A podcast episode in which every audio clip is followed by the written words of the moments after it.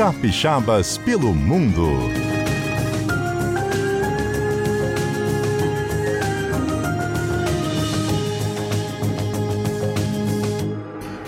Nossa casa, amor perfeito, é mato. O teto estrelado também tem luar. A nossa casa até parece um ninho. Vem um passarinho pra nos acordar. Nossa casa passa um rio no meio. E o nosso leito pode ser um mar. A nossa casa é onde a gente está. A nossa casa em todo lugar. A nossa casa é onde a gente está. A nossa casa em todo lugar. Assim, Maria Bethânia vai embalando nosso quadro Capixabas pelo Mundo. Viajamos mundo afora, todos os continentes, em busca de capixabas que decidiram viver em outros países. Tantas histórias nós já ouvimos aqui. Hoje vamos para Portugal. É o Derek. Oi, Derek, boa tarde. Olá, boa tarde. Boa tarde aos ouvintes, à equipe toda. É um prazer poder falar com vocês. Prazer nosso. Você está morando em que cidade de Portugal, Derek? Então, hoje eu moro em Lisboa, no município de Oeiras. Como é o nome do município? Do. O município, o município é um, como se fosse uma Vila Velha para Vitória, né? Ah. região metropolitana de Lisboa. Eu moro, eu moro em, não exatamente como Vila Velha, porque seria Setúbal, né? Que é do outro lado da ponte aqui. Mas eu moro como se fosse ali, é, do, é, do ladinho, assim, né? É, Oeiras, o nome da cidade. Uhum. Fica mesmo a 10 quilômetros, assim, do, do centrão de Lisboa, né? Centro histórico aqui de Lisboa. Perfeito. Aqui no Espírito Santo você vivia onde e trabalhava com o quê? Então, é, eu sou linharense, na verdade, né? Morei muito tempo em Linhares, também morei em Jaguaré, morei uma boa parte também em Jaguaré, e, mas para a minha adolescência e período de faculdade eu fui para Vitória, estudei na FAESA, morei muito tempo em Vila Velha, morei ali em Itapuã, morei, é, meus pais hoje moram em Santa Paula, na Barra do Jucu, então estou sempre nessa região aí de Vila Velha, por ali. E aí você se formou e começou a trabalhar em que área, Derek? Sim, então, eu me formei em Ciência da Computação, na FAESA. Antes disso, eu já tinha feito um curso técnico de informática também, já para me, me preparar para esse mundo. É, e hoje eu trabalho nessa área de TI, aqui em Portugal mesmo. Eu já vim com essa, com essa função, já trabalhando como programador. Ai, que legal. Especificamente de SAP, né, programação. Quando é que você foi? Como é que surgiu essa oportunidade para você trabalhar nessa área de informática em Portugal? Ah, bom, então, na FAESA mesmo, eu já tive meu primeiro contato com o SAP numa palestra, e depois dessa palestra abriu um pouco meu horizonte assim para esse mundo e, e, a Inflor, que é uma empresa capixaba que, que atua com, com SAP, é, me, me recrutou, foi meu primeiro trabalho nessa área e depois eu fui descobrindo mais o SAP, trabalhei em outras empresas aí de Vitória também, a Megawork, algumas empresas fortes de TI nessa área em Vitória. É, e aí com um pouquinho de experiência, uns cinco anos já de experiência, é, o pessoal que trabalhava aqui, que tinha formado comigo, inclusive, na FAES, também moram aqui hoje, me indicaram para uma empresa daqui, e eles entraram em contato comigo, fizemos a entrevista, gostaram do meu, do meu percurso e me ofereceram de vir para cá. E para mim, na, na, altura, foi uma boa oportunidade. Eu estava, é, mesmo querendo já sair do Brasil, tinha planos, na verdade, de ir para o Canadá. Inicialmente, estava me preparando para isso. E foi uma excelente oportunidade de sair, porque era um país mais fácil, né, para a gente se acostumar e, e tudo mais, a língua. E para trabalhar também achei que foi uma excelente oportunidade para mim. Né? E aí você foi morar em Portugal e já foi direto para essa cidade que você está hoje ou antes foi para outra cidade? Ah, né, inicialmente, ah, eu, eu, vim para trabalhar mesmo em Lisboa, tive a oportunidade de trabalhar também no Porto, mas é, atendendo a clientes lá, mas continuando a, a, minha base sempre em Lisboa, né? Uhum. Ah, e desde que eu cheguei, eu estou aqui, faz quatro anos, quatro anos agora, em, esse ano fez quatro anos que eu estou aqui, sempre morando em Lisboa.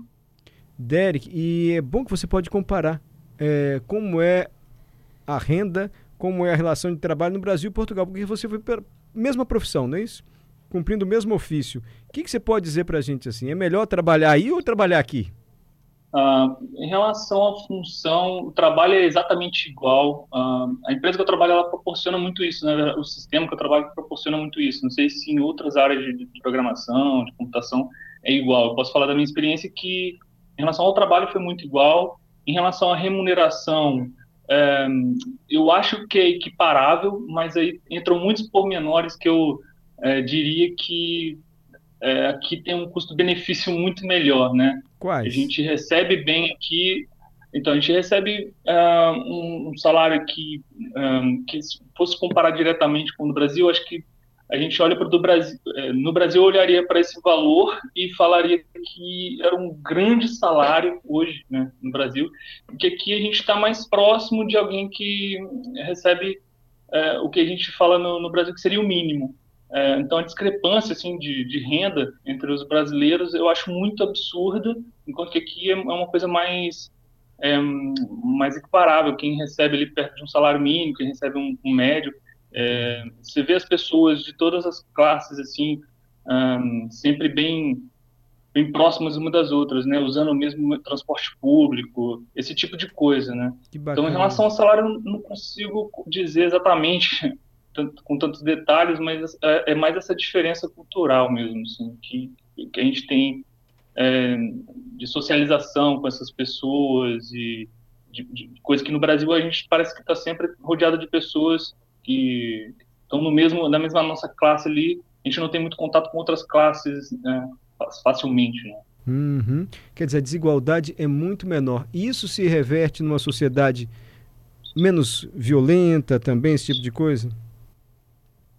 Sim, com certeza a sociedade aqui, a gente observa muitas notícias que, que saem no jornal daqui. Assim, claro que tem as mesmas notícias que a gente vê aí com notícias é, de política, de corrupção, de, de violência, é, mas com uma, uma, uma, quantidade muito inferior, né? A gente vê muito pouco é, as pessoas falando sobre, ah, foi assaltada a rua, não existe isso aqui. Eu nunca, nos quatro anos que eu estou aqui, é, sair à noite, passa uma sensação de segurança que a gente não tem no Brasil, né? No Brasil mesmo, quando você vai num barzinho, fazer no almoço, né? Na, se você for almoçar num restaurante na calçada, você está sempre atento quem está passando na rua, se você vai deixar o celular em cima da mesa, é uma coisa que, que eu nunca me preocupei e é uma coisa que eu ouço muito é, quem vive aqui, quem veio de fora para cá também é, relatando que a segurança aqui é um diferencial enorme. Assim. Entendi. E o que mais lhe atrai? O que mais tem de muito bom em Portugal que não tem aqui? Um, bom, hoje eu peguei o, um pouquinho da conversa aí do, acho que é do Carlos Alberto, né, falando Sim. sobre a experiência dele aqui. A gastronomia é uma coisa assim excelente mesmo, o bacalhau alagareiro que ele comentou também um, um dos pratos que eu até apresentei para meus pais aqui, eles estiveram aqui há pouco tempo. Ah.